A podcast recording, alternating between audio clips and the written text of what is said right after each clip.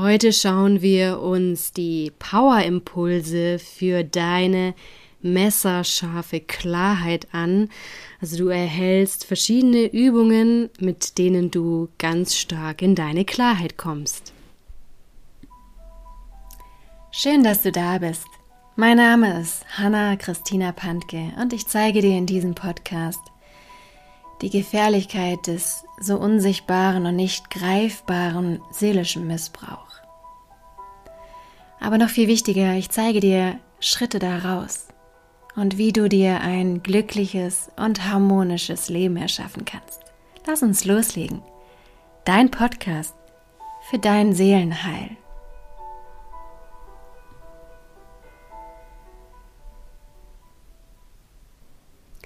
Ja, wir lesen weiter aus dem Buch Toxische Menschen Schachmatt setzen, das Begleitbuch durch alle Trennungsphasen und für deinen dauerhaften Ausstieg.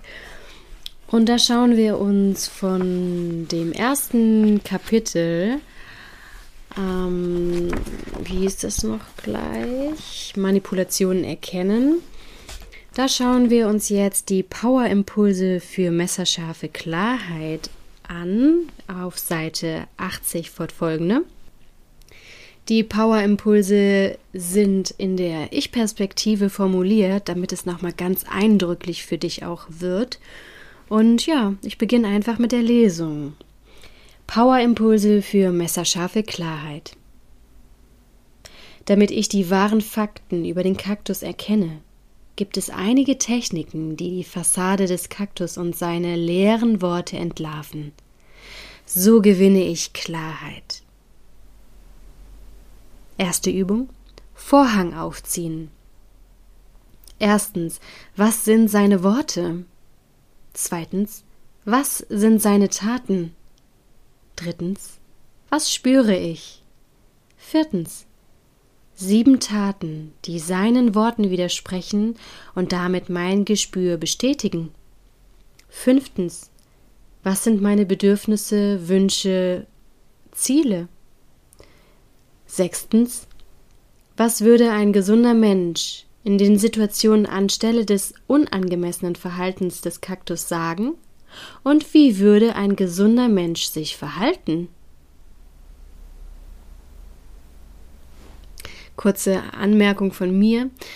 Also diese sechs Fragen kannst du einfach schriftlich in dein Tagebuch oder auch in ein Dokument auf deinem Laptop mal wirklich ausführlich aufschreiben und auch immer wiederholen, ergänzen. Das gibt dir unglaublich viel Klarheit, weil Hintergrund ist, dass wir von der Psyche und auch von unserer seelischen Konstitution oft Fakten ausblenden, verdrängen, abspalten, herunterspielen und abmildern und sich dann so eine, ja, verklärte, verschwommene Sicht auf die wirkliche Realität legt. Und um da Klarheit zu gewinnen, und du brauchst eine messerscharfe Klarheit, um eine gute Entscheidung treffen zu können. Es ist ein enorm hilfreiches Werkzeug, wenn du diese sechs Fragen schriftlich beantwortest und sie auch dir immer wieder durchliest, ergänzt, vervollständigst. Dadurch gewinnst du unglaublich viel Kraft. Kommen wir zur nächsten Übung. Spiegeltechnik.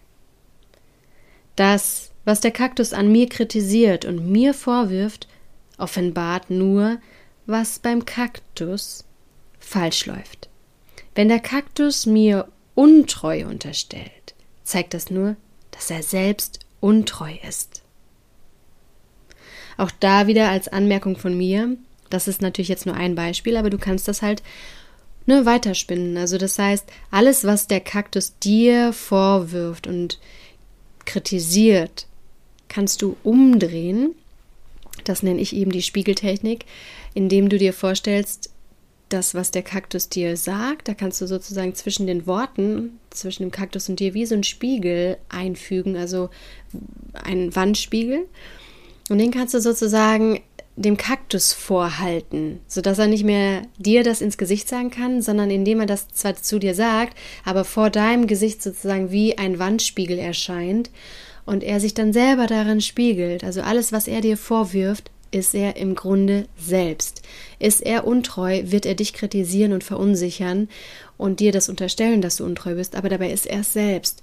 Ist er zum Beispiel selber depressiv oder unzufrieden, unglücklich und er kritisiert dir aber oder versucht es dir einzureden, dass du das bist, kannst du auch da wieder erkennen, er ist es eigentlich selbst, ja? Ist eine ganz wertvolle Technik, weil es ist wichtig, in dem Moment auch dem Kaktus zuzuhören, weil er offenbart sich durch seine Kritik. Alles, was er kritisiert, ist ein Profil von ihm selbst und dadurch gewinnst du wertvolle Informationen, die wichtig sein können fürs weitere Vorgehen. Das nenne ich sozusagen diese Spiegeltechnik.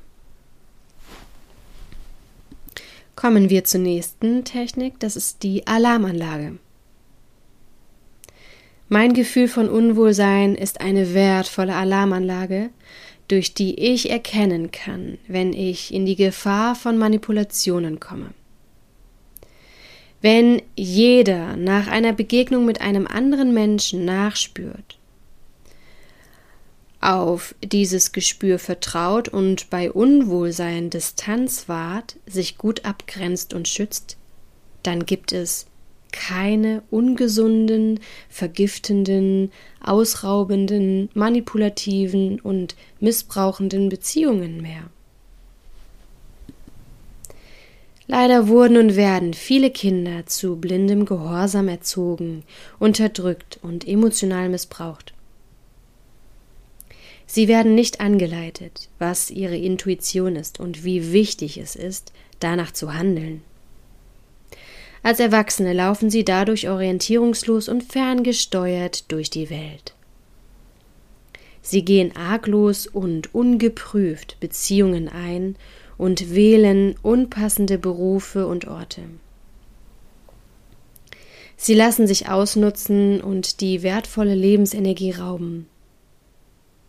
Mit der Zeit sind sie vollkommen erschöpft und haben nur noch wenig Kraftreserven, um für sich selbst, die eigene Familie, die Arbeit und die Gesellschaft gut zu sorgen und einen wertvollen Beitrag leisten zu können. Aber es gibt einen Ausweg aus diesem Teufelskreis. Die eigene Intuition kann auch als erwachsene Person noch trainiert werden.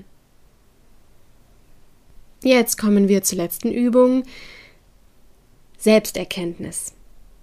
Es ist elementar, Klarheit über die eigenen Ziele, Wünsche und Bedürfnisse zu erlangen.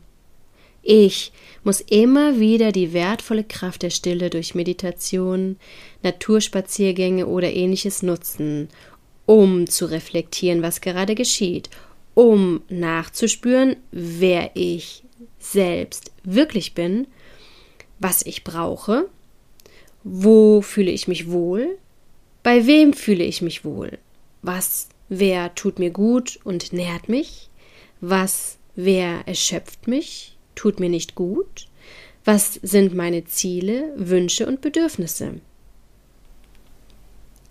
Wenn ich in die Stille gehe, dann erlange ich immer mehr Bewusstsein, also bewusstes Dasein, ein Gefühl und Gespür für mich selbst und was mich wirklich ausmacht. Dadurch ermögliche ich mir, mein wahres Selbst kennenzulernen und zu spüren, wann ich Wohlempfinden und wann ich Unwohlsein spüre.